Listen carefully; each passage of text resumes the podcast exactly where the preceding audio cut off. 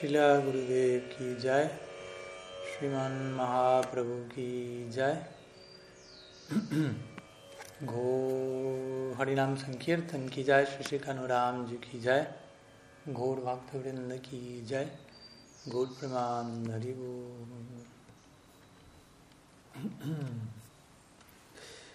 Bien. Pranam, reverencia. Y bueno, luego de. luego del pasado mes de Kartik, en el que hemos, estado compartiendo una serie de, charlas específicas sobre ciertos temas en particular, como bien sabemos, en relación a Damodar Lila, Govardhan Puja, Radha Kunda y de Gopastami, demás acontecimientos, la gloria de Radha, todo esto girando en torno a este auspicioso mes de Kartik que terminó ya casi una semana atrás, o terminó hace una semana atrás específicamente. Estamos retomando nuestro ciclo de preguntas y respuestas dominicales. Así que contento nuevamente también de, de ser parte de este, este ciclo. Y bueno, veo que han enviado algunas preguntas ya vía chat, unas cuantas, pero igual aquí también estamos con algunos participantes presenciando en vivo y en directo, así que si también hay preguntas, podemos en un rato abordarlas. Vamos turnando un poco la sección online y la sección presencial aquí. Entonces, bueno, voy a comenzar con la, la primera pregunta enviada aquí por la madre Bhuvaneshwari. Dice así. Me gustaría hacer una consulta. Llegando al final del lila de la muerte del demonio Trinavarta, en el significado del verso 27, capítulo 7, décimo canto, si la Prabhupada menciona. Trinavarta fracasó en su intento de matar a Krishna mientras Krishna, Ananda Chinmaya Rasa Vigraha, disfrutó del pasatiempo. Me preguntaba, teniendo en cuenta que Krishna solo experimenta rasa con sus devotos, ¿a qué tipo de disfrute se refiere en esta mención? ¿Será que quizás es solo una forma de decir? ¿O quizás la porción de Krishna que tuvo el intercambio con Trinavarta es quien encontraba dicha satisfacción y no tanto debido a la acción de Trinavarta, sino más bien gracias a su característica de Atmaram. O quizás el disfrute que experimentaba Krishna se debía a que la influencia de Trinavarta y dicho lila funcionaba como alguna clase de estímulo en relación con los demás Brajavasis. Fin de la pregunta. Entonces, bueno, vamos a tratar de compartir algunas ideas al respecto en relación a lo que es la, la matanza de Trinavarta, uno de los primeros demonios asuras, diría yo, más que demonios. ¿no?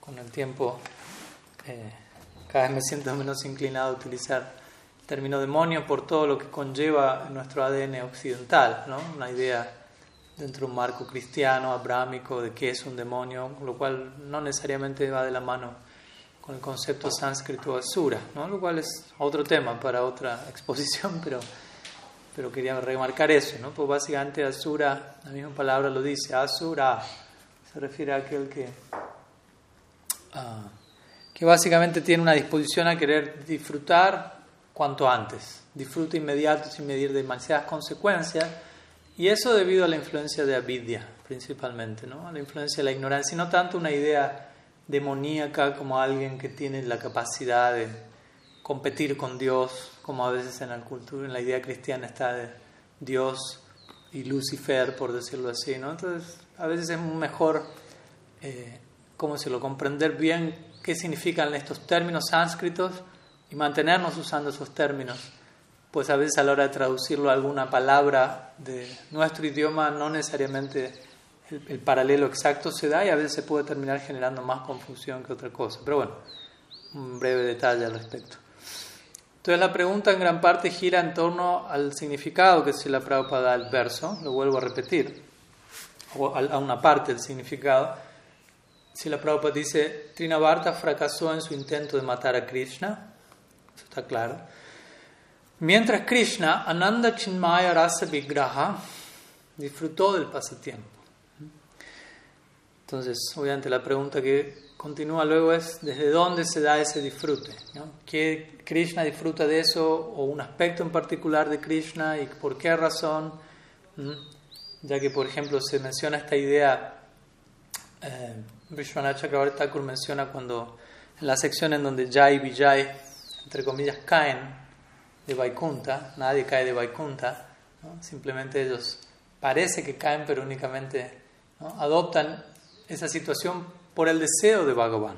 Como sabemos, Bhagavan Narayan en este caso eh, desarrolla un, anhelo, Vishwanath Chakravarti lo presenta así, desarrolla un anhelo de saborear Vira Rasa, que es el rasa de la lucha, del combate. Pero en, Nara, en Vaikunta, Narayan no tiene con quién pelear, básicamente. Todos están reverenciando a Narayan en humor servil, Dasya Rasa, otros están absortos meditando en Narayan, Santa Rasa, pero nadie está ofreciéndole una buena pelea, ¿no? como quizás sí lo hace Sridham, Subal, Madhumanga con Krishna en Vrindavan. Pero otra cosa es Sakya Rasa en Vrindavan y una cosa es Vaikunta. Pero de vuelta, Narayan desea saborear esa raza y Jai Vijay, estando totalmente, ¿cómo decirlo?, inclinados a dar placer a su Señor, se disponen a ello y Narayan hace este arreglo, como ustedes saben, aparecen los Kumaras y se genera toda esta situación donde los Kumaras se ofenden con Jai Vijay, bla, bla, bla. Hay una maldición de por medio, pero en realidad todo eso está siendo orquestado por Narayan mismo.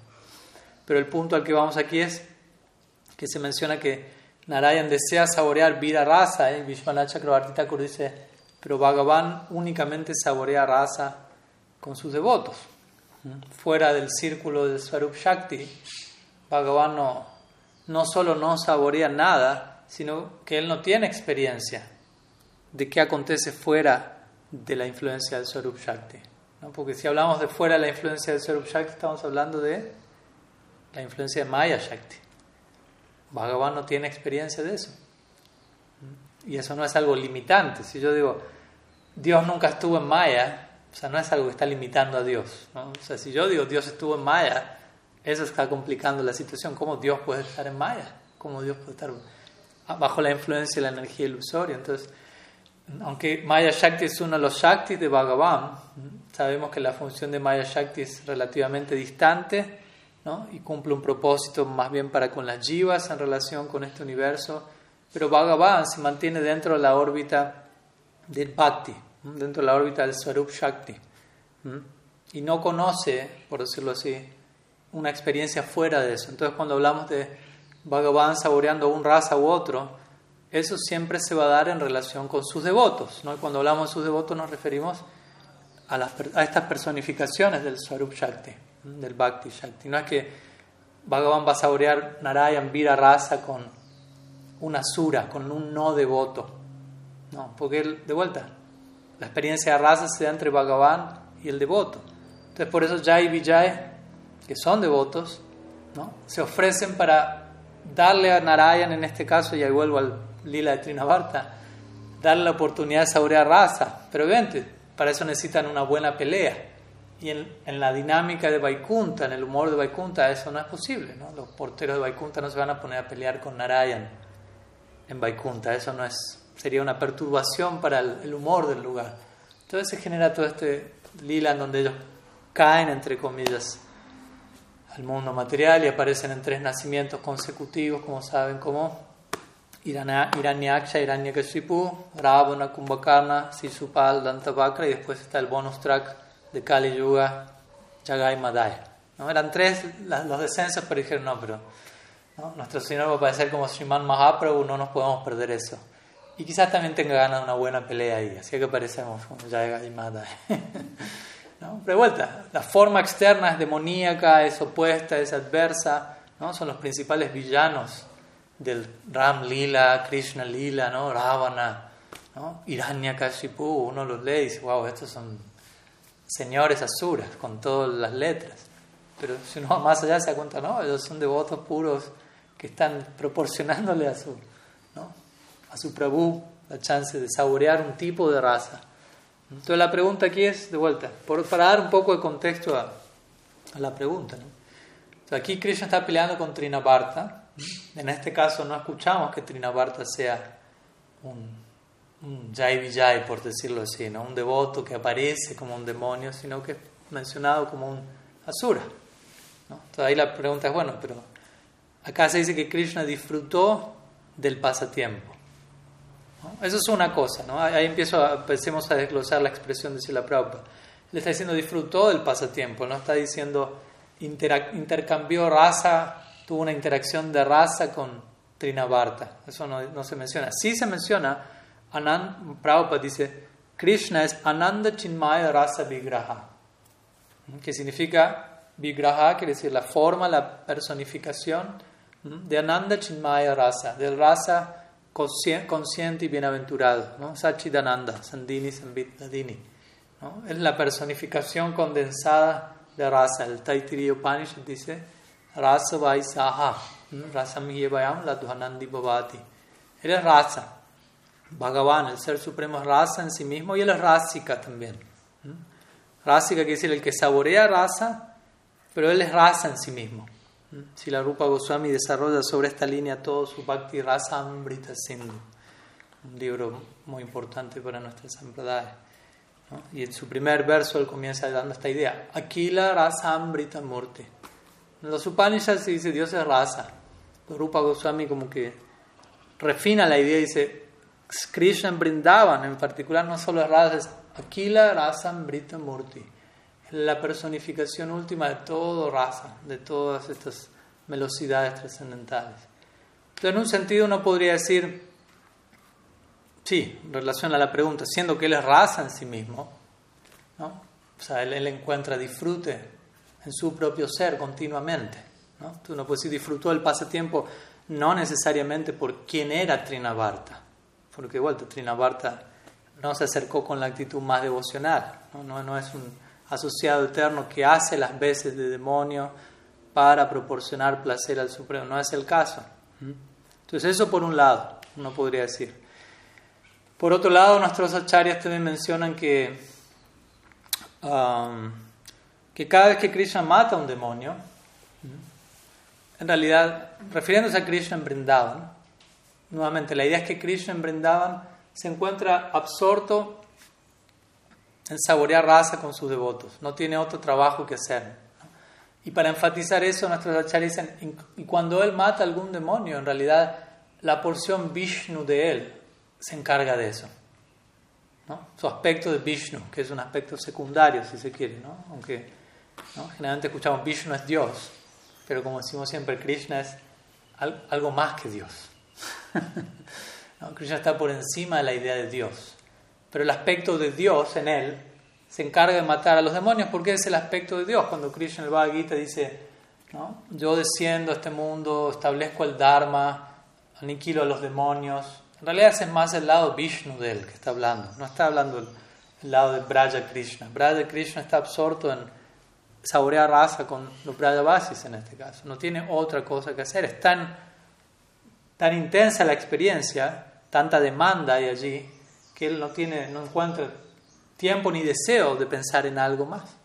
Así como los Brajavasis, como vimos estos días, no pueden pensar en algo más. Krishna reciproca, en conformidad. Ya tamam prapadante tam De acuerdo a cómo alguien se acerca a mí a adorarme, yo reciproco. Entonces, en ese sentido se dice que Krishna en Brindavan se encuentra abocado a experimentar raza con los Brajavasis. Es una idea profunda, porque generalmente en este mundo nosotros solemos pensar Dios, ¿cómo se lo? Si Dios existe, tiene que estar principalmente relacionado a mi vida, a lo que a mí me pasa, a este mundo, y tiene que estar atento a lo que anda pasando por acá, como si acá fuese la gran cosa y estuviésemos en el mundo espiritual, y no. Tampoco quiere decir que Él es insensible y nos dejó botados, todo está organizado para tenga su conexión, pero entendamos que Dios en su forma última, cuando ni siquiera, cuando la idea de Dios incluso quedó atrás, en, la intimidad de su hogar, Él se encuentra simplemente abocado a, amar a sus devotos. Y hay mucha demanda y mucha necesidad allí. A veces uno piensa, aquí en este mundo hay necesidad de servicio, ¿no? Tanto sufrimiento, hay que ayudar a las almas, hay que predicar, sí, nadie dice que no, pero cuidémonos de no pensar que en el mundo espiritual no hay ninguna necesidad. Uno puede decir, no, pero allá están todos, son devotos puros, no, hay no tienen necesidad. Justamente porque son devotos puros, tienen otro tipo de necesidad muy intensa. La necesidad diaria que experimenta Sri y Krishna de unirse continuamente, incrementar el anhelo, la alegría de su unión y todo lo que se requiere y cada devoto dispuesto a entregar su vida para... ¿no? Hay, otro tipo de necesidad que son mucho más grandes, las necesidades que surgen del amor.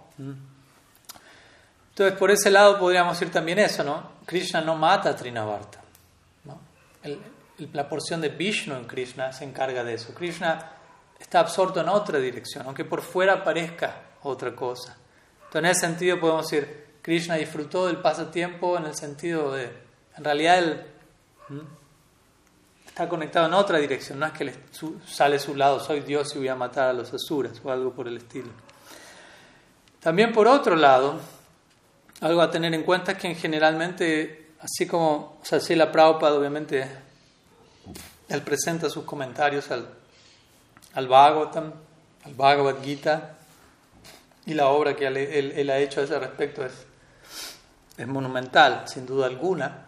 Pero también es importante, y, es, y yo no creo que esto le reste crédito a la Prabhupada, sino justamente lo contrario, es una manera de, de, enfatizar su conexión con el Parampara, que buena parte de los comentarios de Prabhupada también se basaron en comentarios de acharyas previos, lo cual de vuelta no es restarle crédito a él, sino más bien decirle, él está comentando sobre la base de nuestros acharyas, y en gran parte con esto me refiero que al Bhagavad Gita, Prabhupada principalmente se basa en comentarios de Baladev Vidyabhushan. Él mismo al comienzo de su edición de Bhagavad Gita dedica, dedica su comentario al Gita a Baladev Vidyabhushan.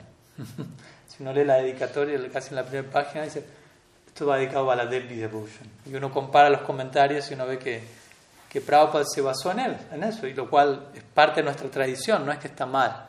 No es que todo lo que uno diga tiene que ser nuevo por completo. En gran parte lo que hace que lo que uno diga sea autorizado es referirse a los purvacharyas. ¿no? Y sobre esa base, en todo caso, llegarán nuevas realizaciones, en complemento a eso. Y en relación al Bhagavatam, si la Prabhupada basó su comentario en gran parte en lo que es el famoso comentario de Vishwanath Chakrabarti Thakur, Sarartha Darshani.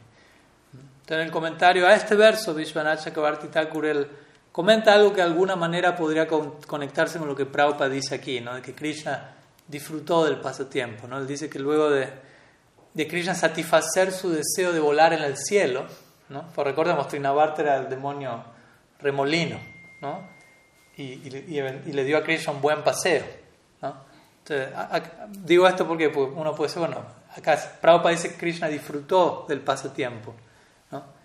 Y Vishwanath Chakravarti dice, Krishna satisfizo su deseo de volar por los cielos. Tú no puedes decir, lo que disfrutó Krishna fue el paseo más bien, no tanto matar a Trinavarta. ¿no? Entonces, Vishwanath dice, ¿no? luego de haber satisfecho su deseo de volar por los cielos, ¿no? Y también, dice Vishwanath Chakravarti y luego de Krishna satisfacer el deseo de las damas celestiales de Swarga, de poder ver la belleza incomparable de Krishna. ¿no? Entonces vemos, ¿no? Krishna está hace una sola cosa, pero cumple múltiples propósitos. ¿no? Obviamente, un lado de él, Vishnu está matando al demonio, otro lado de él está dando su darshan, su espacio darshan, no, no su darshan. su darshan fue para Trinavarta, por decirlo así, pero su espacio darshan fue para las damas de los planetas celestiales ¿no? que habían descendido a la tierra para tomar darshan de la belleza de Krishna y son devotas de Krishna. No son los Brahmavasis, pero son devotos de Krishna. Ellos sí son devotos en un nivel. De Krishna da su darshan. Krishna tenía ganas de un buen paseo por los cielos. Trinavarta permitió eso de alguna manera. Entonces, de alguna manera uno puede conectar todo eso. Y, y, ahí es donde Vishwanath dice: Luego de todo esto, Krishna se preparó para matar a Trinavarta. Primero satisfizo su deseo de un buen viaje por los cielos. del deseo que sabía él que las damas de Swarga tenían de contemplar su belleza, y luego dijo, bueno, ya. Y ahí la porción Vishnu en él se encargó de hacer lo que tenía que hacer. ¿no? Y Krishna se volvió, como sabemos, demasiado pesado, aunque era prácticamente un bebé, que el demonio sintió que estaba llevando Vishwanath dice, estaba llevando una montaña hecha de acero. Imagínense, ya una montaña es pesada, que decir si es de acero. ¿no? Y Krishna lo, empieza a tomar del cuello a y a asfixiarlo, básicamente. ¿no? Y Trinavarta no podía sacárselo de encima, básicamente. ¿no? Pero Krishna se mantuvo siempre en el humor de un niño pequeño, jugando. ¿no? Como, como jugando lo mató, por decirlo así. Aunque fue la porción Vishnu de él, externamente Krishna no es que se comportó como Vishnu, se mantuvo en su mukdata, en su humor como de bebé desconcertado en y eso hizo que sabemos desde los cielos Trinavarta cayese y, y muriese. ¿no? Entonces esa es otra consideración también, ¿no? obviamente que podemos tener a este respecto. Entonces no sé si, si algo de todo ello está, está sumando, pero yo creo que, que básicamente, y obviamente en el trasfondo también podemos decir, estos demonios, aunque bien brindaban a matar a Krishna, en parte también pueden representar una amenaza para los Brajavasis por ejemplo, diferentes lilas no solo atentan contra Krishna, sino como contra los amigos de Krishna, Vrindavan. Y obviamente Krishna, como Brajavasi ahí, también está identificado con proteger a, los suyos. Entonces, algunas ideas, espero que, que sirvan. Bien, pasamos a una próxima pregunta. ¿Alguien aquí tiene una pregunta de los presentes? Sí, Maestra Vale. ¿Sí? Quería preguntarle en relación a la oración. Em, por ejemplo, cuando nosotros cantamos el Santo Nombre, la, recomendación que recibimos es que tratemos de, como de no estar pensando o queriendo ofrecer alguna oración, sino más bien que permitamos recibir lo que el Santo Nombre nos tiene para dar. Y por momentos, a veces uno necesita quizás hacer algún tipo de oración dentro de lo que uno puede y sería correcto que haya un momento donde uno, sin la llama en la mano, tenga ese momento de oración para nuestras almas. bueno, no sé si se escuchó la pregunta aquí, pero en pocas palabras la repito. Y es que generalmente se nos recomienda que a la hora de cantar el santo nombre, principalmente tratemos de concentrarnos en el canto, en el sonido del canto, en lo que el santo nombre tiene para decirnos, más que proyectar nosotros una, una idea, un significado o diferentes cosas que nos puedan distraer de ese foco. Pero también por momentos eh, surge la necesidad de orar, ¿no? de dirigirnos hacia Bhagavan, o sea, el santo nombre, con un espíritu de oración, en una dirección en particular, un cierto tipo de oración. Y la pregunta es básicamente si es correcto, si se puede, qué se opina de, de uno poder dirigir ese tipo de oración, pero no necesariamente mientras uno esté cantando, sino en algún otro momento. ¿no? Y obviamente la respuesta breve puede ser sí. sí, obviamente que sí. Es correcto y es no solo es correcto, no solo no está mal, no solo es permitido, sino es, es necesario, ¿no? es importante, es un, complemento necesario. Eh, y obviamente también mientras uno canta y trata de escuchar el santo nombre, también uno no es solamente una cosa mecánica, ¿no? Voy a escuchar, tiene que haber una, actitud también, que de alguna manera podemos conectarla a, un, a una actitud de oración, a una actitud de, de disponerse uno en relación al nombre de una determinada forma. A veces también lo que se recomienda es, antes de empezar a cantar el santo nombre, orar o recitar ciertos versos que a uno lo, lo alinean, ¿no? Para lo que se está a punto de hacer. O también, si uno está cantando entre medio o luego del canto, o sea, uno puede estar orando en todo momento, ¿no? Eso es algo también muy, muy poderoso, ¿no? Como creo que ayer hablaba mi Guru Maharaj de esta anga del Bhakti Bandhanam, y estos días también hablamos en relación a Krura, que personifica este anga de Bandhanam, de la oración. Y, y como el Bhagavatam presenta cantidad de, de, versos, ¿no? A veces cuando uno habla de memorizar versos de las escrituras, no es solamente un, ¿cómo decirlo? una actitud mecánica, no hay que aprender versos, sino entender que, esos versos son oraciones, ¿no? y son oraciones pronunciadas por un Pralat Maharaj, ¿no? un Dhruva Maharaj, un Parikshit Maharaj, un Sukadev Goswami, la Kopi. Entonces son oraciones entregadas, reveladas por devotos puros, personalidades con grandes realizaciones que, tienen, que de por sí esos versos ya contienen un un impacto, un potencial, un contenido que de nosotros conectarnos, obviamente de vuelta, no mecánicamente, pero si escuchamos esas oraciones, si las repetimos, si las memorizamos, no mecánicamente, pero si las tratamos de interiorizar, las volvemos parte de nuestro sadhana, eso empieza a tener un impacto en nosotros, empieza a generar samskaras, como sabemos, ¿no? ¿No? Y, empezamos a entrar en contacto con, con, las bendiciones de esas grandes personalidades, ¿no? Sanatan Goswami, Rupa Goswami, quien fuere, ¿no? Todos ellos o escriben oraciones o compilan específicos versos, versos específicos, y si uno los muchas veces los, los, aprende, los vuelve parte de su sadhana. O de vuelta uno también puede a veces componer su oración, dirigir su oración, no es que simplemente hay que recurrir a algún verso. Pero mi punto es, en el Bhattan hay incontables oraciones y generalmente esas oraciones no son pronunciadas mientras los devotos están cantando japa, por decirlo así, ¿no? sino de manera espontánea, natural, al tener el darsal de Bhagavan o al pensar en él o en, un, en cualquier momento, básicamente. ¿no? Lo interesante de, la práctica de la oración es que es disponible en todo momento, no es que tengo que tener la yapa en la mano o estar en determinado lugar, es un, un recurso continuo. Entonces, si yo realmente lo anhelo y, anhelo conectarme con eso, en todo momento eso está disponible, porque en todo momento Bhagavan está disponible, mi conexión con Bhagavan está disponible, el tema es que yo esté disponible. Si yo me vuelvo disponible voy a encontrar oh, esa esa línea está, activa en todo momento. Entonces, y, eventualmente, como decimos, cuando uno empieza a orar y empieza a entrar a una frecuencia de oración, creo que ayer mi Guru decía, ¿no? en etapas más avanzadas, hablando ya en este caso de Baba Bhakti, él diría, más que uno orar, en Baba Bhakti uno se vuelve oración. Imagínense, ¿no? Pero obviamente hay que empezar por algo, ¿no? Uno empieza no siendo oración, pero orando por momentos, ¿no? Uno tiene sus momentos de oración, quizás luego hay otros momentos del día donde no hay tanta oración, pero bueno, se empieza por algo, se va incrementando eso, uno va adquiriendo un gusto por eso, porque hay un refugio en la oración, hay un amparo, hay una esperanza, hay una serie de, de experiencias que vienen a nosotros y nos dan, son experiencias que confirman muchas cosas y nos dan una fuerza y un gusto superior. Y eventualmente uno ya no quiere salir de ese estado. Uno entiende, uh, la oración es un estado en el que puedo permanecer. La oración no solamente es una actividad que hago.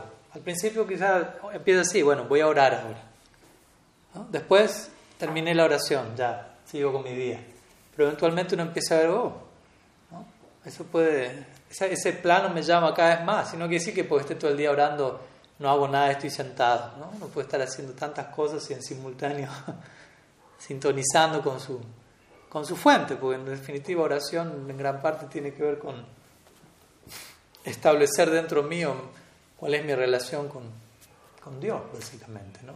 Recordarme, por empezar, en un sentido general, quién soy yo, quién es Él, cuál es el vínculo que tenemos y y cómo me expreso en esos términos. Y de ahí obviamente muchas cosas surgen, van a pasar. Pero sí, eventualmente cuando uno eh, se vuelve más y más experto en, el, en, este arte, en este anga del bhakti, uno llega a etapas como Bhavan donde uno se vuelve oración, una oración caminante. Todo, todo lo que emana de uno tiene que ver con, con eso. Entonces es un ideal muy, muy noble. Pero sí, sí es posible uno poder orar todas las veces que uno lo sienta necesario y obviamente también entender que cuando no lo siento necesario es cuando más lo necesito. Entonces es también importante. ¿no? no digo forzar la oración, pero también entender que muchas veces necesito un tanto, no digo a la fuerza, pero intensamente como llevarme en esa dirección de entender, necesito eso. Y si no siento que lo necesito, especialmente ahí es donde lo necesito pero entender por qué lo necesito, tener la, convicción apropiada. Pero bueno, unas ideas, pero la respuesta sería sí. Sí, y de vuelta, es algo muy importante. Bueno, sigamos. Aquí hay varias preguntas en el chat, a ver cuál, con cuál seguimos. Uh,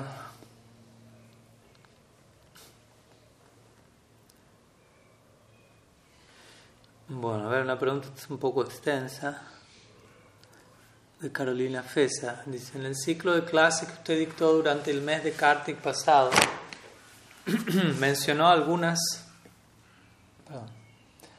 mencionó algunas palabras en cuanto a nuestras imperfecciones actuales como practicantes. ¿Cómo ah, viene como una cita de eso? ¿Cómo lidiar con nuestra propia imperfección? Para nosotros como bhaktas el proceso es una extensión de la meta o viceversa. Nos comprometemos en el bhakti con solo objetivo comprometernos en más bhakti, no para dejar de practicar bhakti y eventualmente hacer algo más. ¿Cuál es la diferencia entre nuestra práctica y la meta última? Es una cuestión de intensidad, aquí viene la pregunta, ¿no? O absorción emocional. Deberíamos familiarizarnos y acostumbrarnos a lidiar con esas llamadas imperfecciones en nuestra etapa actual, de tal modo que cuando nos estemos acercando a nuestra meta y estas llamadas imperfecciones aparezcan, las podamos incluir, no rechazar. Si no aprendemos a incluirlas, aún en nuestra etapa, no alcanzaremos su expresión suprema, la más madura. Ah, sí, representa el círculo completo, parece acercarse a nuestra situación, pero incluye trascendencia. Recordando el Srimad Bhattan 1866, Sarvadharma en allá quedé pensando en la palabra trascendencia. En este verso allá se traduce como abandonando o abandono, abandonar, según su recomendación. ¿Qué debería comprenderse de forma más adecuada? Aquí viene la pregunta, en verdad. Para un aspirante al bhakti cuando se habla de acerca de trascender, lo que implica integrar. ¿Tiene relación con el verso citado? Creo que ahí terminó. A ver. Sí. Bueno, a ver. Pues sí, lo que mencionamos es así, ¿no? Bhakti es el proceso último, el proceso supremo y por lo tanto Narottam Das lo describe de esa manera, no recuerdo el verso en bengalí, pero él dice básicamente la única diferencia entre sadhana, bhakti y prema es que uno representa el estado inmaduro y el otro el estado maduro de una misma cosa. ¿no? Entonces, básicamente, prema significa que aquello que estoy haciendo en sadhana, con cierto grado de inmadurez, lo hago con plena madurez. Prema representa el fruto maduro y sana en ese caso lo podemos traducir como el fruto inmaduro, pero el fruto ya está, simplemente es cuestión de tiempo. El, el fruto madura con el tiempo, siempre y cuando el fruto esté en el árbol y todo esté en su lugar. Obviamente, si, si corto el árbol o algo así.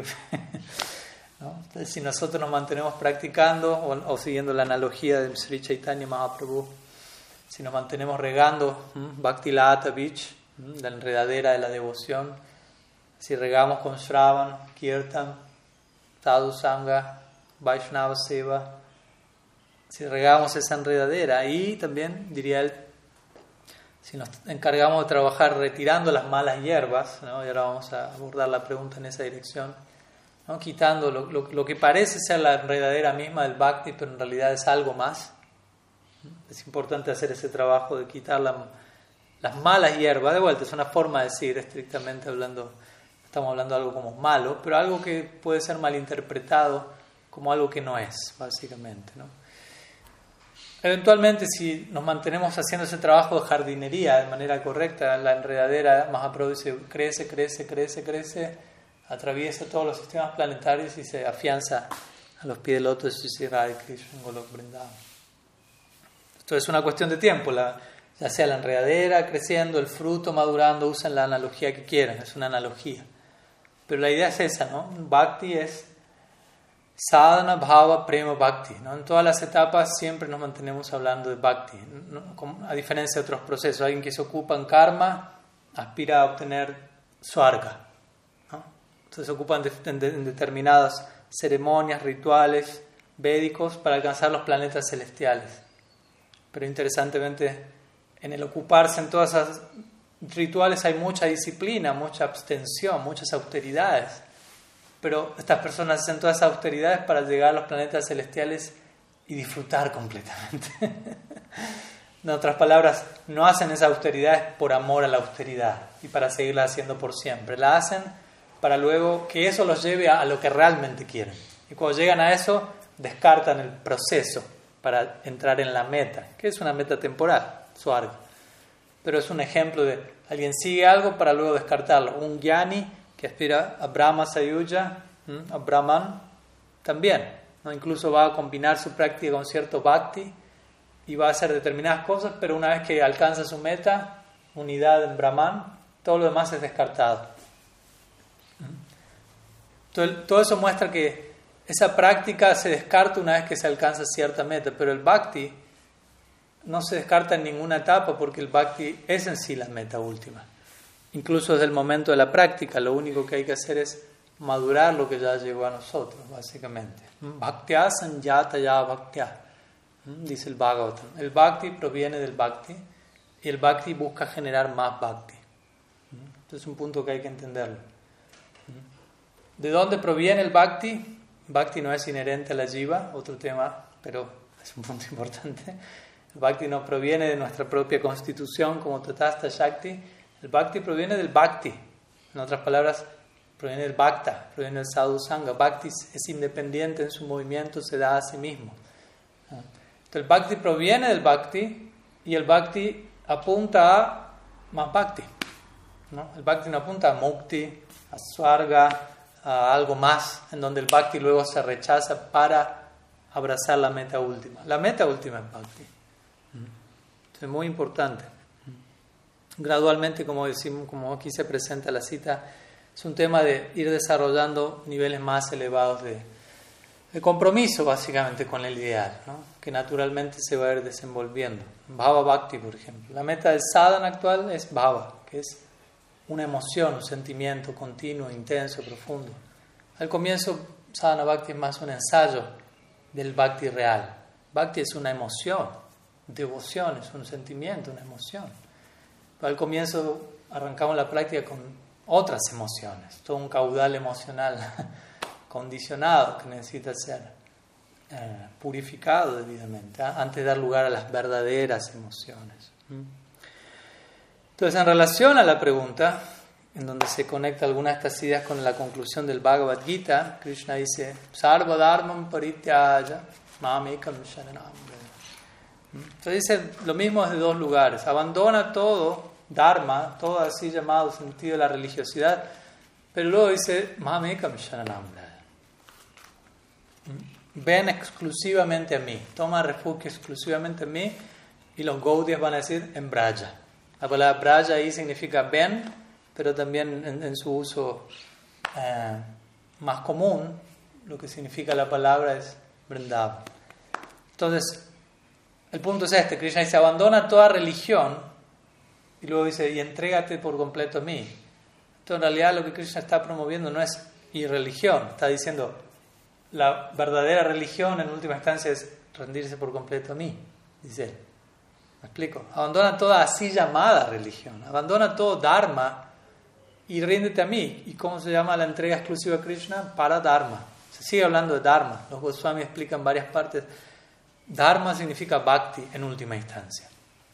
Hay diferentes niveles de entendimiento que es Dharma. ¿no? Dharma puede ser deber, religiosidad, karma kanda, varna ashram, todo un desenvolvimiento más social, relativo, como digo, apuntando a Sarga. ¿no? Arjuna, estamos en el Bhagavad Gita, Arjuna como Kshatriya, ¿no? voy a pelear porque así lo ordena mi deber social. Pero aquí Krishna está diciendo Arjuna, abandona esa idea y solamente lucha porque yo te lo estoy pidiendo.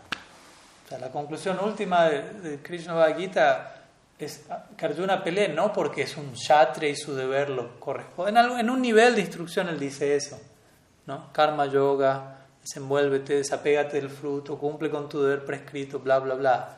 En un sentido más profundo, Krishna le dice es una pelea porque yo te lo estoy pidiendo, para complacerme a mí, por amor a mí, etc. Entonces, en ese sentido, este verso no está hablando de rechazar algo, más bien, sino más bien de aceptar la versión última de eso y más bien rechazar una concepción inferior. Y eso tiene que ver con trascendencia. Cuando decimos trascendencia significa integración, no rechazo de algo. En realidad hay un tipo de rechazo, pero ¿qué es lo que se rechaza? La concepción inferior de ese algo y se acepta la, la versión superior de eso mismo. Entonces, en un sentido no se está rechazando nada, se está actualizando eso mismo en una síntesis mayor, en una ecuación más virtuosa. Me explico, no es que se está descartando algo del todo, sino que simplemente se pasa a una versión superior de eso. Si la Maharaj diría eso, progreso significa aceptar una idea superior y rechazar la concepción inferior de una misma cosa, por decirlo así. ahí Krishna está promoviendo ese tipo de, de trascendencia, ¿no? No le está diciendo simplemente a Arjuna rechaza algo, sino más bien rechaza la idea inferior de Dharma, en este caso, sobre la cual hablé, porque Krishna habló en el Bhagavad Gita, cumple con tu deber prescrito, no sigas lo que más vale cumplir con tu deber prescrito mal que seguir el deber de otro, tú eres un guerrero, no huyas del campo de batalla. Capítulos y capítulos, sobre todo los primeros seis. Entonces, en un nivel él da esa instrucción, pero aquí está, acá estamos en la conclusión del Bhagavad Gita. Entonces es importante entender, es la conclusión, quiere decir, se dijeron muchas cosas y luego poniendo todo en la balanza, aquí Krishna está dejando en claro cuál es la instrucción última, ¿no? qué es lo que tiene más peso. Entonces Krishna está diciendo que quieres, ok, te hablé de Dharma, le hablé al universo entero de Dharma a través de este discurso, pero en última instancia, si puedes, la instrucción real es, abandona eso y ven a mí a Vrindavan. En última instancia, eso es Dharma. En el último sentido de la palabra, el Bhagavatam define el Dharma de esa, esa manera, dice Samsiddhir Haritoshanam. Samsiddhir Haritoshanam significa Dharma es aquello a través de lo cual Hari está satisfecho. Esa es la perfección total del Dharma. Aquello que da placer a Hari, a Krishna. ¿Y dónde encontramos eso? En Vrindavan. ahí esa es la tierra del Dharma último. Entonces, en ese sentido, Krishna está promoviendo trascendencia, está promoviendo integración. No está promoviendo rechazar el Dharma y volvernos adármicos. Más bien está invitando a Arjuna a volverse transdármico, paradármico, pasar a, como digo, descargarse una app, una versión superior de, del Dharma. Y obviamente la invitación va para nosotros también en esa misma dirección. Así que bueno, unas ideas, espero que, que se entienda. bueno, hay más, preguntas todavía, así que continuamos. ¿Aquí van bien? ¿Ninguna pregunta? Okay. Una pregunta de Braja Hari Das.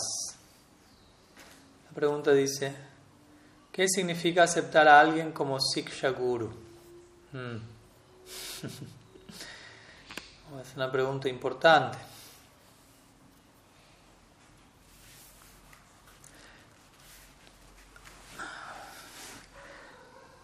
A ver, ¿por dónde empezar? es un punto importante porque, porque generalmente esto no queda muy bien. A veces ni siquiera queda bien que es bien entendido que significa a alguien como Diksha Guru. Y en un sentido ambas cosas, o sea, malinterpretar una cosa es malinterpretar la otra, porque estrictamente Siksha y Diksha se refieren a, un mismo principio y a dos facetas de una misma realidad, ¿no? que es Guru Tattva. Un Guru Tattva es un principio o un departamento, una categoría, digámoslo así, de, la realidad que es compleja de comprender, pues Guru Tattva Vishwanath Chakravarti Thakur diría, ¿no? Sakshat Dhari Vinasamastra Shastra Kintu Prabhur Priya Por un lado, Sri Guru es Hari directamente y al mismo tiempo es un devoto de Hari. Entonces, el principio del Guru es aquel tatua o aquella. ¿no? Alguien una vez le preguntó eso a Silasya Maharaj, creo que siempre lo repito esto. Alguien le dijo a Maharaj el guru es Jiva Tattva o Vishnu Tattva. ¿Mm? El guru es una Jiva, una alma, o es Dios, porque uno escucha. El guru es Dios, el Bhagavan, pero también uno escucha, es un devoto. Entonces alguien le preguntó, se llama, ¿no? ¿Cuál de las dos? Guru eh, Jiva Tattva o Vishnu Tattva. Y si le llamarás, como de costumbre, respondió diciendo otra cosa. y dijo, Ninguna de las dos. El guru no es ni guru tattva, ni, ni, ni Shiva tattva, ni Vishnu tattva. El guru es guru tattva. Como diciendo, es una categoría única. Que está entre ambas, por decirlo así. Hay que aprender, aprender a pensar con esa flexibilidad. ¿no? A la medida que esa persona, a, quien estamos refiriéndonos como guru aquí, quien fuere, obra debidamente, esa persona está representando a Bhagavan, en ese sentido es Krishna, en ese sentido Dios va a extender su presencia en nosotros a través de él, de ella o de ellos, dependiendo del caso. Pero al mismo tiempo no debo cometer el error de pensar el guru es Dios en todo el sentido de la palabra.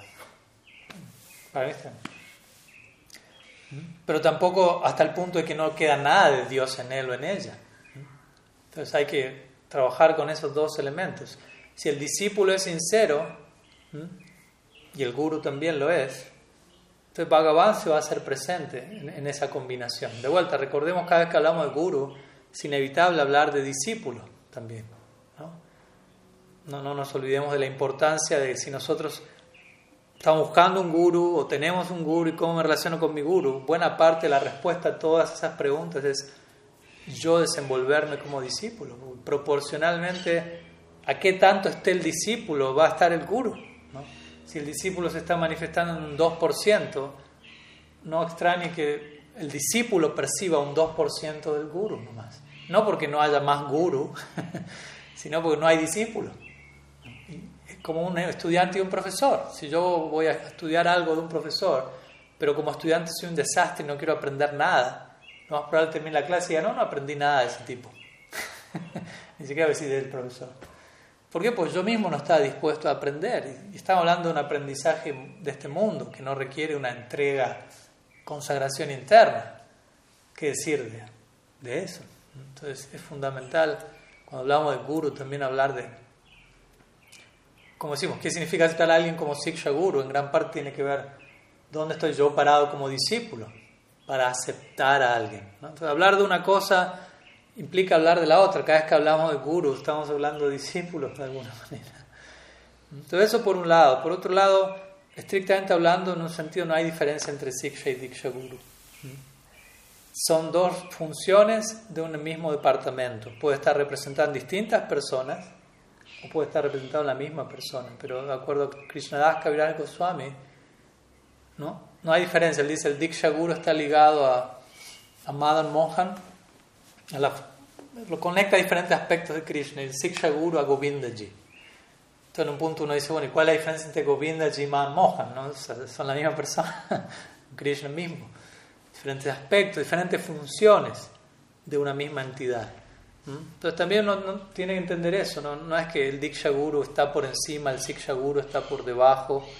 ¿no? Estrictamente hablando, los dos son, de vuelta, cuando digo los dos, a veces me refiero a una misma persona cumpliendo las dos funciones, o en algunos casos a más de una persona.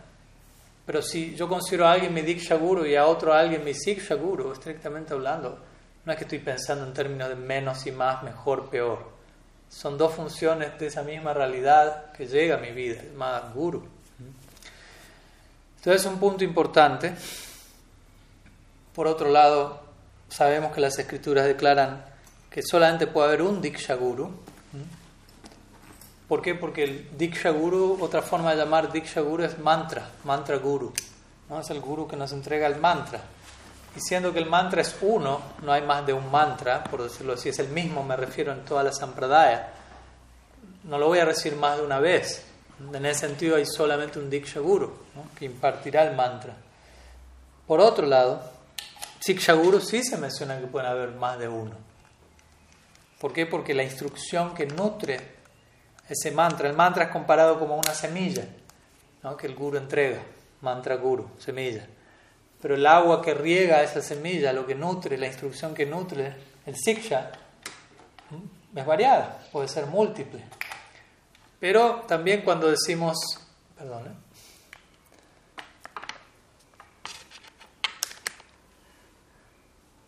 cuando decimos que hay, pueden haber ilimitados siksha gurus, tampoco es algo para tomárselo a la barata, ¿no? Porque a veces el nombre de, todos pueden ser mis siksha gurus, al final no termino aceptando a nadie como Siksha Guru. Porque como acabo de decir, ¿no? el Siksha Guru está a la altura del Diksha Guru y en un sentido hay una, uno puede ver los ellos en conexión como no diferentes como Krishna en un sentido y en otro sentido como una representación de un, de un tipo de amor por Krishna, que, al que yo aspiro como meta. Entonces eso es algo que voy a tener muy, muy en mi altar, muy por encima de mi cabeza. Entonces, también ese es un tema, ¿no? Cuando digo, bueno, muchos Siksha Guru, a veces eso se refiere a algo muy poco comprometido, con todo respeto, ¿no? Y uno piensa que tener a alguien como Siksha Guru simplemente fui, escuché la clase de un devoto, me gustó y, se volvió mi Siksha Guru, porque me inspiró en una clase. El devoto ni se enteró que se volvió mi Siksha Guru, pero yo lo decidí así, algo así. y, es mi Siksha Guru porque me gusta cómo canta o cómo da clases y ya. Pero no hay mucho compromiso en la relación de servicio, etc. Entonces eso no, no es algo tan sustancial. ¿Mm? ¿Mm? Siksha Guru se refiere, podríamos hablar de dos funciones dentro del Siksha Guru, ¿no? A veces las definen como Shravan Guru y Bhajan Siksha Guru. Entonces, Shravan Guru es el guru de quien uno escucha, ¿no? de quien uno es educado a través del Shastra, de quien, a través de quien uno aprende acerca de la revelación, del conocimiento de las escrituras. Uno necesita formarse, educarse en base a eso, no es solamente agarrar el libro. ¿no? Las escrituras nunca mencionan que solamente entre usted y el libro arréglensela, no hay problema, no hace falta alguien de por medio entre usted y el libro. El libro está, pero vemos que generalmente el libro va acompañado de significado, acompañado de la intervención de grandes personalidades. Y el principio del guru no es eh, negociable, por decirlo así, ¿no? en el sentido de puede que sí, puede que no. Si realmente alguien quiere, en la línea del Gaudiya Vaishnavismo, alcanzar la meta de la práctica, el, el guru es indispensable en algún punto. Y, y en algún punto es no precisamente antes de llegar a la meta. Rupa Goswami cuando él describe las 64 angas del Bhakti, la primera que dice Guru Padasraya, Adu Guru Padasraya, la primera de 64 es tomar refugio en un Guru. La segunda es Sri Krishna Dikshadi Sikshanam, tomar Diksha y Siksha ¿no? del Guru. Tercera, Vishrambena Guru Seva, servir al Guru con confianza, con afecto, con respeto. Cuarta, Sadhu Varmanu Varmanam, seguir los pasos de los sadhus. Todos los primeros aspectos tienen que ver con con el vínculo de uno con los sadhus. Krishna el Bhagavata dice lo mismo, si quieres aprender la verdad, tienes que aceptar un guru. Tad tat guru lo mismo. Los Upanishads. Tasmat gurum prapadita jignasu lo mismo, el Bhagavatam. Si quieres alcanzar la verdad última, tienes que aceptar un guru. No es una imposición artificial, es como una conclusión natural, obvia, innegable. ¿Quieres amar a Krishna? Tienes que abrir tu corazón a alguien que ama a Krishna. Básicamente eso tiene que ver con aceptar a un guru. Entonces, Diksha Guru, Siksha Guru. Como digo, en algunos casos todas estas funciones están concentradas en una sola persona, en otro caso más de una persona. Entonces, el Siksha Guru pues el Shravan Guru, de quien yo escucho, de quien yo aprendo el Shastra, de quien, a través de quien yo me educo. Y vayan Siksha Guru es quien me instruye en aspectos prácticos de mi práctica más allá de la instrucción a la hora del Harikata. Idealmente se recomienda que, que, esas dos funciones sean, provengan de la misma persona, en el sentido que si empiezo a recibir instrucciones diferentes, eso puede desconcertarme, o al, o al menos que sean personalidades que estén muy, muy de acuerdo, muy de cerca, porque si no puede ser un tanto confuso. Entonces, básicamente aceptar a alguien como Siksha Guru significa eso, ¿no?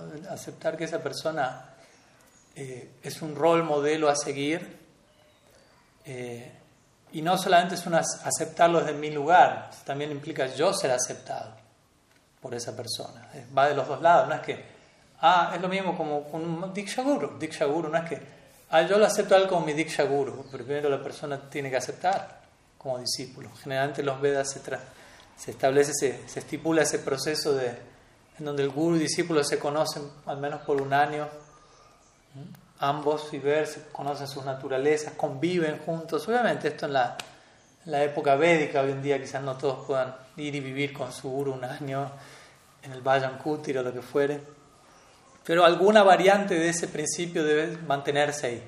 No precipitarnos, conocernos, eso más allá incluso aceptar a un guru, se lo recomiendo si va a aceptar a a una esposa, a un marido, lo que fuere, ¿no? Antes de, adoptar un compromiso formal de por vida, por decirlo así, primero hay que conocer a la persona. Una cosa es lo que uno idealiza a distancia, ¿no? De vuelta, y esto se aplica al guru, ¿no? Uno puede escuchar la clase, alguien, qué lindo cómo canta, qué lindo el harikata, pero no nos conocemos realmente, ¿no? Quizás fue la etapa de enamoramiento, que como todo enamoramiento, todo es perfecto, todo es ideal, y después se empiezan a ver otras cosas, que obviamente en el caso del guru no es que con el tiempo se va a dar cuenta que el guru era un farsante, ojalá que no, puede pasar también, ¿no? Hay de todo en este mundo. Pero también uno tiene que estar dispuesto a ser observado por el guru. Entonces la, examinación es mutua. No es de la desconfianza, sino es de realmente ver qué tan complementaria es esta, esta proyección, este proyecto, y, y si luego un tiempo ambas partes están de acuerdo, bueno, se puede seguir avanzando en el, en el, vínculo de servicio. Y eso se aplica también a un Siksha Guru, de vuelta, no solamente está limitado al, al Diksha Guru. Entonces, el punto es ese, que no, esto no debe volverse una, ¿cómo se lo como una, un intercambio barato. O a veces pasa eso, ¿no? A veces vos te escribes, Maharaj, puede ser usted mi Sikshaburu. Y uno por dentro piensa, ni te conozco. O sea, no sé quién eres. Obviamente quizás no, no, no, voy a responder así, pero, pero uno también trata de decir, bueno, pero conozcámonos, ¿no? O sea, porque ser mi Siksha, ¿qué, ¿qué significa ser tu Siksha Guru sin conocerte? O sea, ¿qué, entiendes desde tu lado porque yo sea tu Siksha Guru cuando yo no sé ni quién eres? O sea, ¿qué, rol cumplo en tu vida sin conocerte? Simplemente escuchar clases a distancia, no digo que esté mal, o sea, si eso ayuda y nutre, obviamente que está bien. Pero entendamos que también con el tiempo al menos es importante que realmente si yo quiero entablar un vínculo, es un vínculo de servicio, de afecto, de compromiso, natural de ambas partes. Obviamente no es que el estudiante se compromete con el guru y el guru solamente explota el compromiso del... No, el guru se compromete igual o más probablemente que el estudiante. Y para eso tiene que haber un, un proceso, es una relación que se está estableciendo. es una relación toma tiempo, uno conoce al otro con el tiempo y, y cosas pueden pasar en el camino. Entonces todo eso tiene que estar ahí en su lugar para para realmente uno estar aceptando a alguien como Siksha Guru, ¿no? y que haya aceptación del Siksha Guru hacia, hacia uno también como estudiante, porque de vuelta son, van de los dos lados y la aceptación no puede ser forzada, no puede ser tampoco inmediata, barata, simplemente dígame que sí. y si me dice que no, uh, me desanimé, ya no es mi Siksha Guru. Cosas por el estilo. Y vemos que en las escrituras hay ejemplos fuertes de esto, ¿no? donde el aspirante quiere no te he escuchado una historia más bien del budismo, dentro del budismo, que a veces tienen fama de, de cierta disciplina intensa, se puede extender al Vaishnavismo, hay variantes, en donde como que el aspirante quiere al vivir al monasterio y golpea la puerta y, le, le preguntan del otro lado de la puerta, ¿sí? No, quería, aspiro a venir a vivir al monasterio. No, no le abren. Y el, monje se queda afuera, el aspirante monje, ¿no? Y empieza a nevar, ¿no? en Tíbet, hace frío allá. Y pasan los días y él se mantiene ahí, durmiendo en la afuera, ayunando, esperando que le abran. Y obviamente los monjes de adentro no es que son malos, simplemente están poniendo a prueba la determinación de él, a ver, a ver si ante la primera negativa ya huye despavorido o si realmente quiere esto.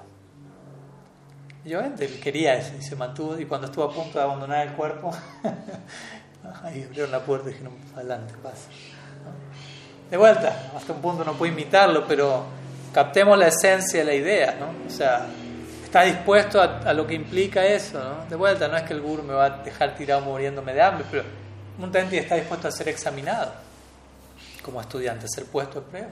Si no, un chiste. Tenemos la famosa historia de Narottam Das Thakur con Lokanath Goswami. Él estuvo un año insistiendo a Lokanath Goswami, inícieme, por favor, inícieme. Y Lokanath Goswami había hecho un voto de no aceptar discípulos. Y, Narottam Das, por arreglo de Krishna, no era su capricho, había sentido esa inspiración y durante un año no pudo ver a su guru, pero todos los días limpiaba el excremento de su guru. ¿no? Ese era el servicio que tenía para su guru. su guru le permitió eso y él, cuando el guru evacuaba en el bosque en alguna parte, Narottam luego iba, ordenaba, limpiaba y, es, y él ya se sentía conectado, no había un vínculo de servicio con su guru. hasta que, como sabemos, luego de un año, un año, ¿no? Y él se mantuvo estable, firme en su determinación, obviamente el guru quedó atrapado. O sea, la, la, trampa para, dice si la diría, esa es la trampa para capturar al guru. Si alguien me dio siksha, me inspiró, eventualmente el discípulo decir, bueno, deme diksha ahora.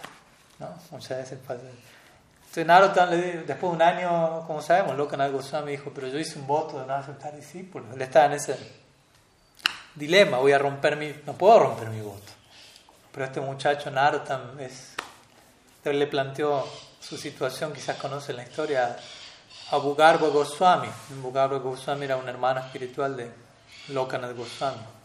Entonces le dice, este, yo hice un voto no aceptar discípulos y este muchacho está sirviendo de esta manera. O sea, no sé qué hacer. Me está empezando a hacer tambalear, dice Lokanath Goswami. ¿No? Y Bugarba Goswami le hace el jaque mate. ¿no? Bugarba Goswami le dice que era como un hermano espiritual mayor de Lokanath Goswami. Dice, sí, tú quizás hiciste un voto de no aceptar discípulos, pero parece que Naro también hizo un voto de aceptarte a ti como su guru. Y parece que el voto de él es más poderoso que tu voto, le dijo. Como diciendo, parece que, él te está haciendo romper tu voto. Pero obviamente es una rotura de voto gloriosa. Y ahí es donde Lokana Goswami, después de un año, manda a llamar a Narottam Dastakur por primera vez. Imagínense. Y le concede iniciación, obviamente. Le dice, voy a romper mi voto porque tener un discípulo como, como tú es para mí una purificación tremenda. O sea, yo, tú estás por encima de mi cabeza. ¿no? De vuelta, ¿no? Entonces el discípulo, sea Diksha o sea Siksha, de vuelta, usted no me diga, no, pero eso era Diksha porque le iba a iniciar, Siksha es otra cosa, no, no. Estamos hablando de un mismo departamento, una misma función. Y más de una vez hemos oído, Siksha es la sustancia interna del parampara. Entonces, acostumbrémonos a, a no fragmentar ¿no? estos departamentos, ¿no? y pensar arriba, abajo, mejor, peor. Y a, y a tomarle el peso al vínculo que uno pueda entablar con alguien y sea diksha, sea siksha, es algo en serio, básicamente. A través de ese tipo de conexión, aspiro a tener una conexión con Krishna. Entonces, imagínense qué tan serio es eso. No puedo tener una conexión con Krishna directamente. Necesito la agencia de su devoto, necesito el contacto. No es tanto qué conozco, sino a quién conozco. Entonces, qué tanto estoy invirtiendo en esa dirección. Pero bueno, algunas ideas, son preguntas que se pueden seguir respondiendo durante toda la clase, pero hay un par de preguntas más aquí, así que nos quedan unos minutos, por favor.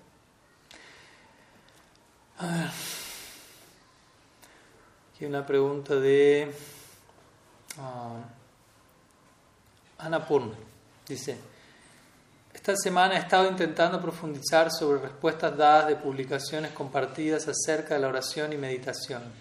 Y ayer con la luz dada por Sila Tripurari Maharaj en relación a todo lo dicho a la oración, solo me quedó la duda si es igual para la meditación como, como no podía escribir ni escucharlos, esperé a esta sesión para pedirle si pudiese hablarnos relacionándolo para cerrarlo completamente. Muchas gracias.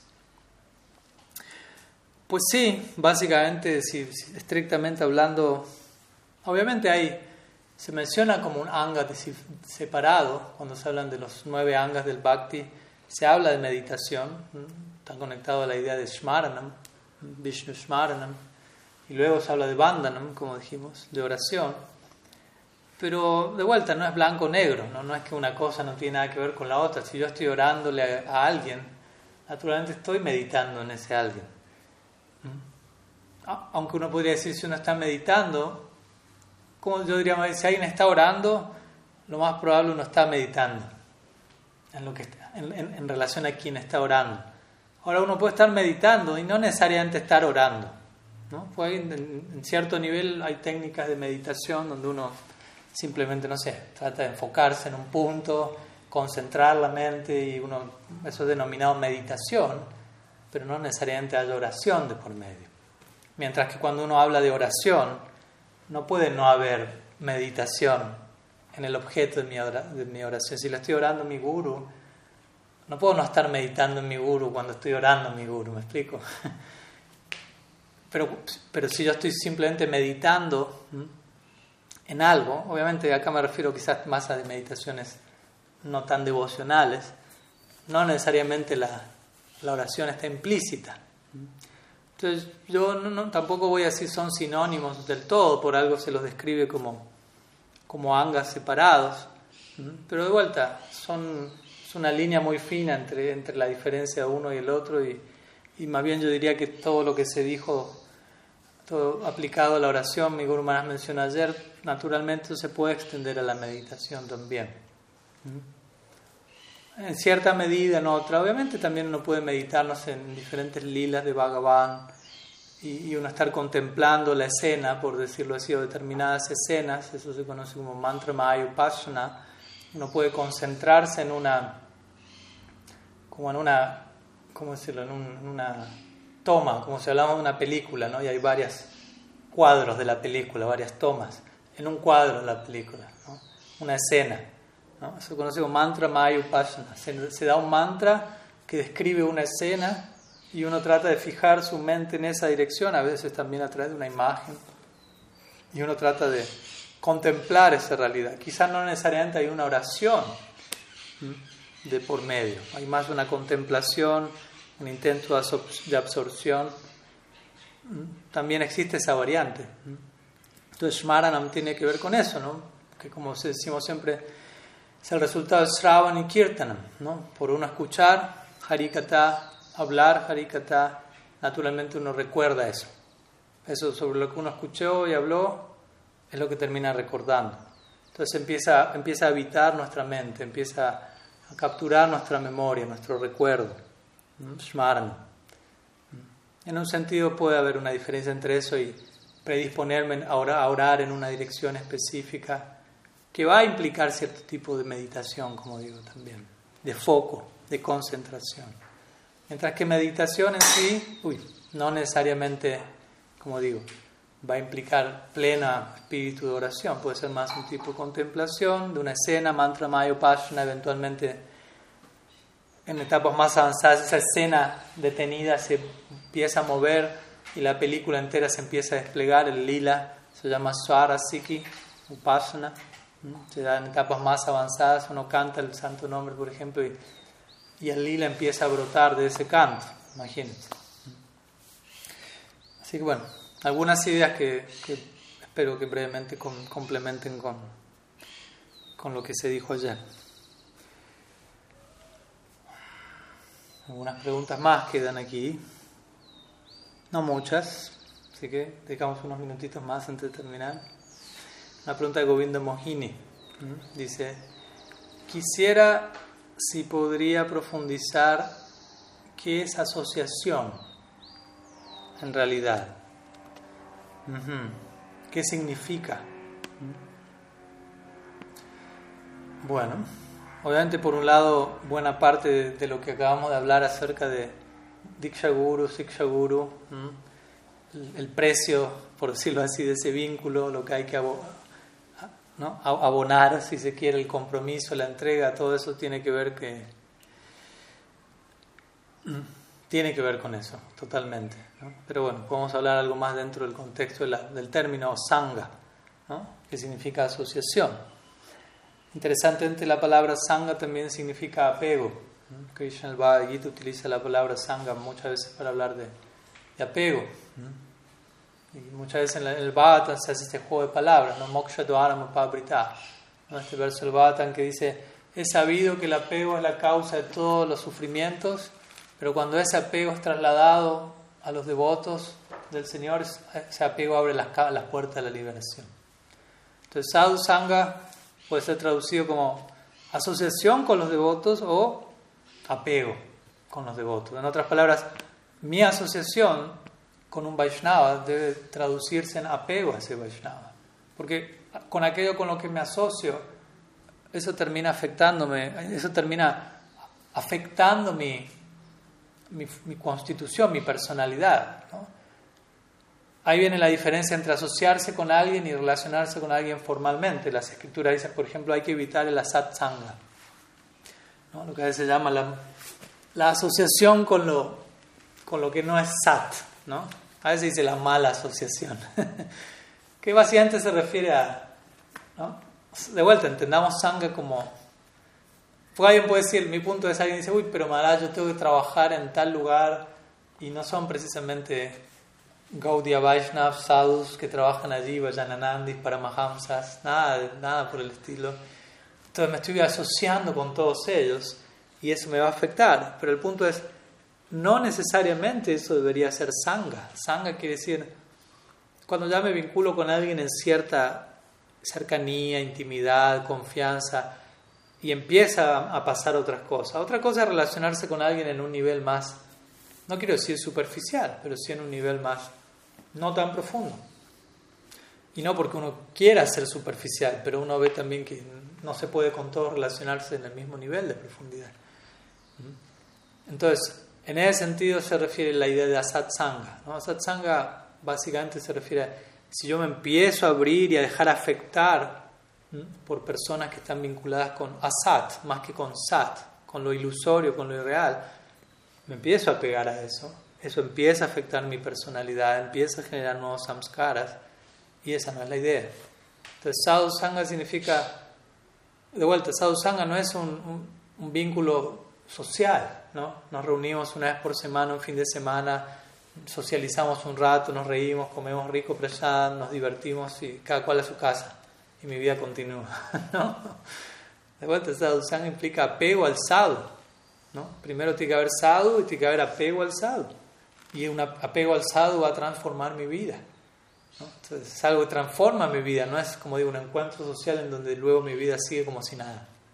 Si eso pasa, no hubo sadhu sangha. Aunque quizás haya un sadhu del otro lado, yo no necesariamente me acerqué con la disposición de vida. Entonces es importante, el, el Chaitanya Charitamrita dice, Sarva Shastra, um, Sarva Siddhi Hoy, Sadhu Sangha, Sadhu Sangha, Sarva Shastra Koi, Lava Matra, Sadhu Sangha, Sarva Siddhi Hoy. ¿Mm? Incluso por una milésima de segundo de asociación con un sadhu, uno puede alcanzar toda perfección. Entonces imagínense, el, Chaitanya Charitamrita entender es el potencial del sadhu sangha, es el propósito del sadhu sangha. Y eso es asociación verdaderamente. ¿Para qué nos estamos reuniendo? ¿Para qué nos estamos juntando? Obviamente para nutrir nuestro interés en común, por bhakti, para potenciar nuestra, nuestra proyección devocional. Si no, tenemos que empezar a hablar en, en otros términos ya, no en términos de sadhu sangha. Entonces también eso puede pasar. En el nombre del sadhu sangha, uno puede estar promoviendo a satsanga. Si no, no, estamos con los devotos, nos reunimos y sí, nos reunimos para chismorrear, hablar mal de otro, criticar, ¿no? jactarnos de qué tan en maya están todos y qué tan especiales son. No sé, tantas cosas pueden pasar. En el nombre del sadhusanga. ¿no? Sadhusanga, porque es, uno juega al árbol por el fruto, por parichate. Entonces, asociación real, Krishna lo describe bellamente en el Bhagavad Gita. Dice, Machita Madgata Prana, Podayanta Parashparam, Katayantas Chamam Nityam, Tusyanti Charamanti Chala, y describe que es sadhusanga. Uno de los cuatro versos fundamentales del Gita, Chatushloki. Dice, mi, mi, los pensamientos de mis devotos moran en mí, sus vidas están consagradas a mi servicio y ellos obtienen gran satisfacción y dicha en iluminarse unos a otros y conversar siempre acerca de mí. Ahí tiene una definición de qué es asociación es como un, termómetro para decir, bueno, ahí veo dónde estoy parado en términos de sadhusanga. ¿Para qué me acerco con Vaishnava? Para que me divierta, para que me entretenga, para que me gratifique, para que me dé la razón, para que me diga que sí a, lo que, a mis caprichos. ¿no? obviamente estoy dando el ejemplo que no debería ser, ¿no? Pero lo, pongo un poco en, en, esos términos porque a veces eso pasa. ¿no? Como decimos siempre, a veces el sadhu termina volviéndose un asesor financiero un, alguien que concerta parejas simplemente, ¿no? que me va a dar bendiciones, un dador, una máquina de bendiciones, máquina dadora de bendiciones, ¿no? ponga el mudra, ¿no? lance el, polvito mágico, gracias, gracias, le dejo la donación, listo. ¿no? Hay muchas personas lo ven así, en la India hay mucho de eso. Viene un sadhu y muchos van, van a ver al sadhu, pero la mayoría van a ver al sadhu para que el sadhu le por favor, por favor, bendiciones. Y las bendiciones es que me vaya bien al trabajo, que consiga una esposa, que siga teniendo más plata. ¿no? La mayoría de las personas usan al sadhu, ven al sadhu como oh, a través de esa persona me puede ir mejor materialmente. Pero eso no es asociación. Entonces también eso puede pasar. Buscamos algo más elevado, pero no para servirlo. Entonces, ¿para qué? Si busco lo más elevado para otra cosa, no lo estoy viendo como, lo más, como algo más elevado. ¿Me explico? Si yo digo, ah, eso es más elevado y voy para explotar eso, ¿qué tan elevado lo estoy viendo eso? Sigo exponiéndome a mí por encima de eso y pongo eso a mi servicio. Básicamente es eso, ¿no? Sadhu Sangha es una situación donde entre todos nos animamos a, a volvernos más sadhus. Nos apegamos más al, ideal de ser un sadhu, ser una persona que vive en base a, a la realidad, a la verdad. Eso es sadhu, alguien honesto, alguien íntegro. Nirmatsaranam satam, dice el Bhagavatam, alguien libre de envidia, etc. Sí, algunas ideas que van en complemento a lo que ya mencioné hace un rato con con la idea de Diksha Siksha Guru, espero que, que sume. A ver, veo una pregunta que hicieron por Facebook. A ver, dice una pregunta de Aaron García. La pregunta dice, ¿dónde está la línea entre la devoción y el fanatismo? O sea, me imagino dónde está la, la línea de separación entre una y la otra pues una cosa debería ser totalmente diferente a la otra, básicamente. ¿no? Si, realmente eh, no, sentimos que hay mucha diferencia entre una cosa y otra, probablemente es que no hemos hasta el momento recibido un referente devocional muy apropiado, porque en realidad si tenemos, entramos en contacto con Bhakti genuino, realmente ese, ese contacto nos va a mostrar esto no tiene nada que ver con fanatismo. Ahora, si nos cuesta ver la diferencia entre fanatismo y devoción, quiere decir que en el nombre de la devoción en gran parte nos hemos encontrado con fanatismo. Puede pasar, pero es importante que recordemos. No, tiene que ver una cosa con la otra. El otro día también veía un devoto que preguntaba, ¿no? Eh, ¿Qué pasa cuando un devoto, o sea, cuando un devoto es envidioso? Puede, como decía, ¿Qué tanto puede ser un devoto y ser envidioso? No sé. Algo así, ¿no? Como la devoción y la envidia, ¿no? Y obviamente las situaciones, en la proporción en que uno es envidioso, uno no puede ser devoto. Y obviamente hay una etapa en donde uno convive con las dos cosas, ¿no?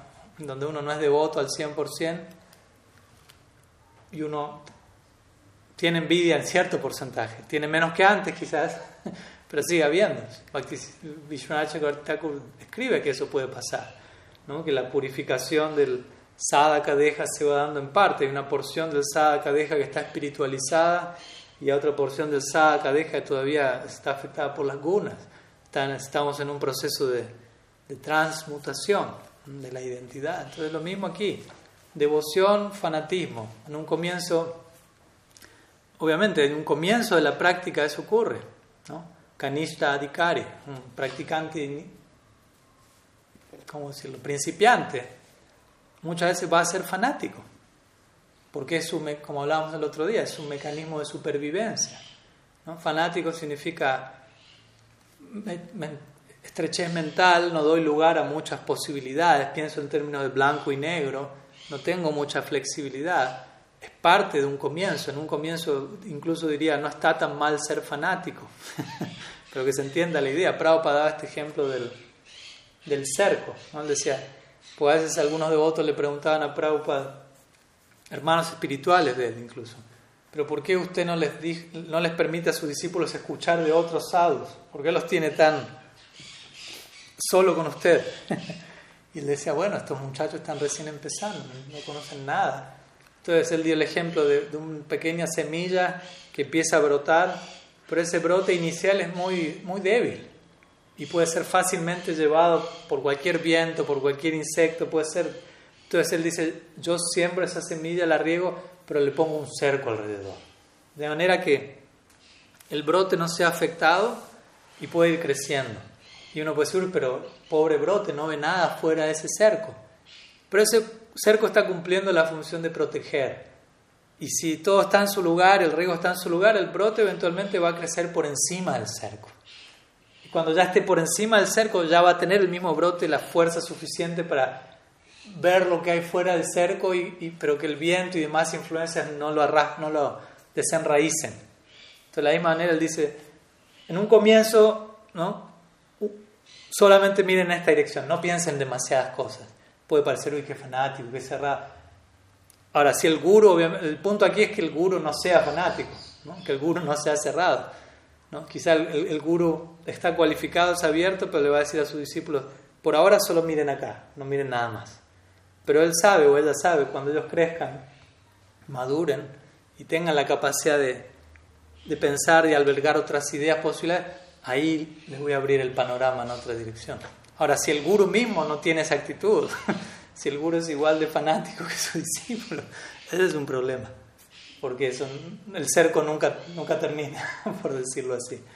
¿no? Y obviamente la idea es que uno no acepte un maestro desde ese, lugar, aunque haya una honestidad y por eso el periodo de tiempo para eso. Entonces, Sí, en el nombre de la devoción, en el nombre de, cualquier cosa en el mundo, especialmente en, relación a lo religioso, lo espiritual, lamentablemente muchas veces se da el fanatismo, pero eso proviene de la sección neófita de, todos los grupos. Y siempre va a, existir eso. Estamos en el mundo material, no estamos en Golok Brindavan. Entonces, una vez diría un devoto, la austeridad del, del Madhyama Dikari, de aquel que está abocado a predicar de forma progresiva, la austeridad de esa persona es lidiar perpetuamente con los problemas que surgen a partir de los neófitos. Los que todavía no logran entender ciertas cosas, son fanáticos, no tienen cierta flexibilidad, malinterpretan la enseñanza, la representan erradamente.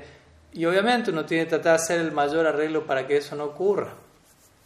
Por eso si la semana diría, solamente un Madhyama Dikari debería predicar. Él decía eso. Dando a entender un Kanishta Dikari, lo más probable no no tiene la capacidad, el criterio, la sensibilidad para presentar la enseñanza de forma matizada, amplia, flexible, considerada y puede representar erradamente la tradición. Entonces, por eso es importante que...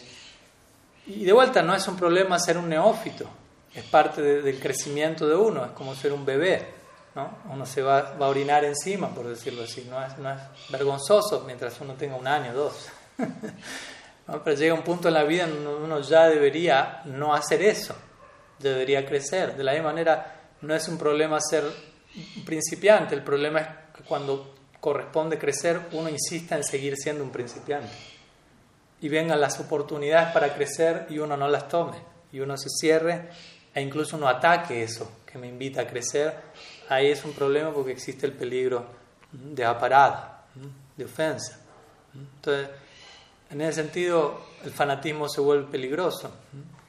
Pero en realidad, y el fanatismo en gran parte, ya para cerrar esta idea, tiene que ver con, ¿cómo decirlo? También.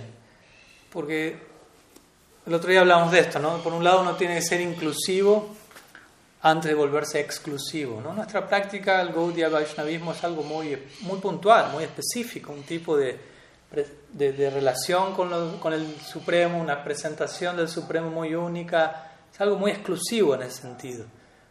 Pero uno no debe ser fanático en esa exclusividad y por eso uno tiene primero, antes de tratar de ser exclusivo y desarrollar plena afinidad con un aspecto del absoluto, ser inclusivo y entender la filosofía y comprender hay diferentes expansiones, manifestaciones del Supremo y diferentes devotos se acercan a esas formas con una afinidad y esa afinidad viene desde un sadhusanga que han tenido y cada uno de ellos van a sentir, va a sentir mi relación con, con, el, con Dios es la mejor, personalmente van a sentirlo así y está bien, aunque yo en lo personal sienta otra afinidad que también va a estar bien en ese caso. Entonces esa es la diferencia entre, yo diría, devoción y fanatismo, ¿no? O sea, devoción significa ¿no? no sé, me siento inspirado con mi guru, por decirlo así, con tal sadhu, y, y, en lo personal para mí eso es lo mejor, para mí. Ahora, el problema es si yo pienso, para todos debería ser lo mejor eso, todos deberían inspirarse con mi guru, eso se llama fanatismo. ¿no? En donde no permito, no contemplo, no doy lugar a esa posibilidad de diversidad. Entonces yo puedo pensar, esto es lo mejor para mí, no hay problema, eso no es necesariamente fanatismo. Mientras que el otro diga, uy, pero para mí lo mejor es esto. Y yo debo permitir eso. Si yo permito eso, eso es devoción. Cada cual expresa su devoción, ¿no? E incluso en niveles más profundos, como damos siempre el ejemplo, esa diversidad debería nutrir nuestro propio proceso. Ese es el ejemplo que se da en el Brihad Bhagavatamrita. Por ejemplo, cuando Gopa Kumar está haciendo su viaje galáctico y pasa por Ayodhya, él está rumbo, enfilando hacia Brindavan, ese va a ser su destino último. Él tiene afinidad por servir a Krishna, Madan Gopal, en Sakya Dasa, un Priyanar Masaka. Pero él en un momento pasa por Ayodhya, la tierra del Sri Ramachandra, y se encuentra con Hanuman. Entonces, ¿y qué es lo que pasa allí? No, no es que se da una pelea, no es que Gopakumar va viajando y se va peleando con todos los devotos, queriendo convencer a todos, vamos todos a Brindavan, ahí está la, realidad, ¿qué hacen ustedes aquí adorando a Vishnu? Nada, de eso. Gopakumar se va enriqueciendo de todo su viaje, de toda su experiencia y todo eso va sumando a su propia afinidad. Tampoco que su fe se perturba y, uy, yo quería adorar a Krishna y ahora estuve por Ayodhya y, y se, me afectó la fe, no, nada de eso. Entonces, él hizo eso, ¿no? Él habló como se encontró con Hanuman. ¿Y qué le dijo a Hanuman? Gopakumar no le dijo, escucha acerca de la gloria de, Krishna en Vrindavan. No dijo nada de eso. Gopakumar le dijo a Hanuman, canta las glorias de tu Señor. Que obviamente, su Señor es el mismo Señor que Gopakumar, simplemente apareciendo. En Tattva, Krishna y Ramachandra son uno. En Baba, son diferentes. El humor es diferente, la entidad metafísicamente hablando es la misma. Entonces Hanuman empieza a glorificar ¿no? a Sri Ramachandra, un largo rato. Y cuando termina la glorificación de Hanuman, ¿qué dice Gopakumar? Jai Sri Krishna. ¿no? Gopakumar siente, hoy mi devoción por Krishna se vio nutrida. Porque él entiende, estamos hablando de la misma persona, no es que está hablando alguien más y eso atenta contra mi fe. Y más bien puedo apreciar la devoción que él tiene por mi Señor en esa forma en particular como Abraham, y eso es tan conmovedor que nutre mi proyección. ¿no? ¿Entiendes? Y luego Hanuman, para cerrar la velada perfectamente, le dice a Gopakumar, canta las glorias de tu Señor. ¿no? Entonces Gopakumar empieza a hacer kirtan, Madan Gopal, los nombres de Krishna en Vrindavan. Cuando eso termina, Hanuman dice, Jai Sri Ram. ¿No? Porque él se siente, oye, eso que escuché acaba de ¿no? nutrir mi afinidad por mi propio Prabhu, ¿no? es el mismo Prabhu, pero esa sería la perfección, digámoslo así, de un, diálogo interreligioso. ¿no? ¿no? es que uno quiere convertir al otro a su séquito, llevarlo a su grupo, porque eso es lo mejor para todos, sino más bien hay, hay respeto, hay apreciación, y de vuelta, me nutro de esa diversidad, básicamente, me nutro de esa diversidad. Entonces, bueno, básicamente eso. O podemos continuar obviamente y veo que hay más preguntas, pero bueno, también nos hemos extendido ya el tiempo usual, una hora y media, así que si no es problema, vamos a dejar aquí y a las, las preguntas que quedaron sin responder, pido perdón por no poderlas abordar el día de hoy, pero les pido si, si es posible si las pueden retener y las estaremos respondiendo en nuestro próximo encuentro. Srila Gurudev ki jai, Sriman Mahaprabhu ki jai, Sri Harinam Sankirtan ki jai, Sri Sri Kanuram ji ki jai, Gaur Bhakta Vrinda ki jai, Gaur Premananda Haribo.